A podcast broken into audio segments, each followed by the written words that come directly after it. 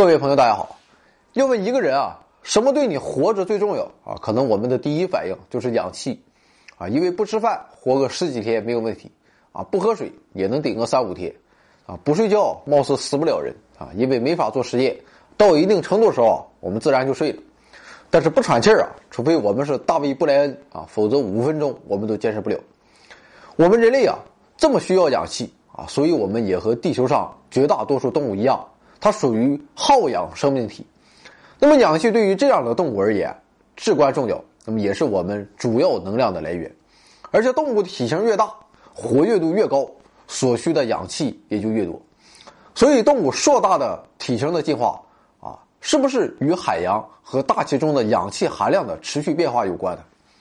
可以说，早期地球的氧气含量和现在啊它是不同的。地球的大气和海洋是从早期的无氧环境。那么逐渐发展成为氧气在大气中占比为百分之二十一的现状。那么目前科学家普遍接受观点是，在前寒武纪早期，那么也就是在距今三十亿年前左右，虽然生命体啊已经出现在了地球上，但是它们的进化很缓慢。这主要是因为啊海水中缺少氧气。但是在大约二十四亿年前的时候，地球发生了一次大氧化事件。那么又过了五点五亿年，氧气含量。再次在埃迪卡拉纪攀升，那么这次氧气含量增长的事件，恰好与海床生长有机体的体型增大、多样性的显著增加，以及化石记录中首批坚硬外壳和骨骼的出现年代相吻合。不过尽管如此，绝大多数海洋生命体的身长啊仍旧仅为数厘米，那么氧气浓度仍然不足以支撑大型动物的繁衍和生长。那么现在啊，新的研究将距今更近的。也就是大约四亿年前的泥盆纪早期出现的氧气含量增加，与另一次生命体体型的大幅增长和首个真正意义上的巨型动物的出现联系在了一起。那么这一点我们是怎么知道的呢？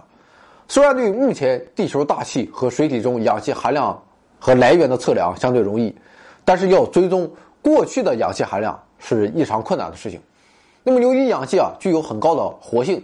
它很容易与众多其他物质发生化学反应，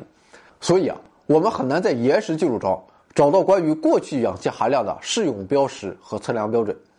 但是啊，最近对地质记录进行的广泛调查啊，却为氧化历史带来了突破性的认识。那么，一个国际小组基于钼元素的化学性质啊，通过对大气氧气的间接测定，展开了一项新的调查。那么，钼元素这哥们儿，它拥有很多不同的天然同位素。那么其中最重的稳定形式是钼九十八，那么它是最常见的钼同位素，啊，占在钼矿石中发现的所有原子的百分之二十四。不过钼元素的地质化学性质取决于海水中溶解氧气和硫化氧的充足程度，所以啊，这种元素会在铁硫化物、黄铁矿和有机物富集的沉积物中保留。那么在无氧的绝氧情况下。比如在大氧化世界出现前的地球环境中，钼元素啊基本保持不变啊。但是当氧气出现时啊，这钼就来劲儿了。溶于水的钼酸盐离子啊，它会从土壤中滤出啊，进入河流啊，汇入海水中，并最终在沉积物中累积。那么由于重量上存在细微差别，和钼九十五这样比较轻的同位素形式相比啊，比较重的钼九十八啊就会更容易从土壤中滤出，所以就更容易和氧气接触。那么海水和沉积物中的含钼成分也就自然的出现了更多质量较重的钼元素，而且比例超出了百分之二十四的矿石常规预期。那么新的研究啊，经过对比后发现，较重的钼元素啊一直维持着自身天然含量，直到在大约二十七亿年前才出现变化。那么在这之后，它们的含量持续上升啊，并在大约二十四亿年前发生大氧化事件后再次发生改变。但在距今二十四亿年到二十二亿年的时期，较重钼元素含量出现了下滑。那么这可能是由于早期冰雪地球类的冰期切断补充作用所造成的。不过顽强的氧气啊，它没有就此妥协。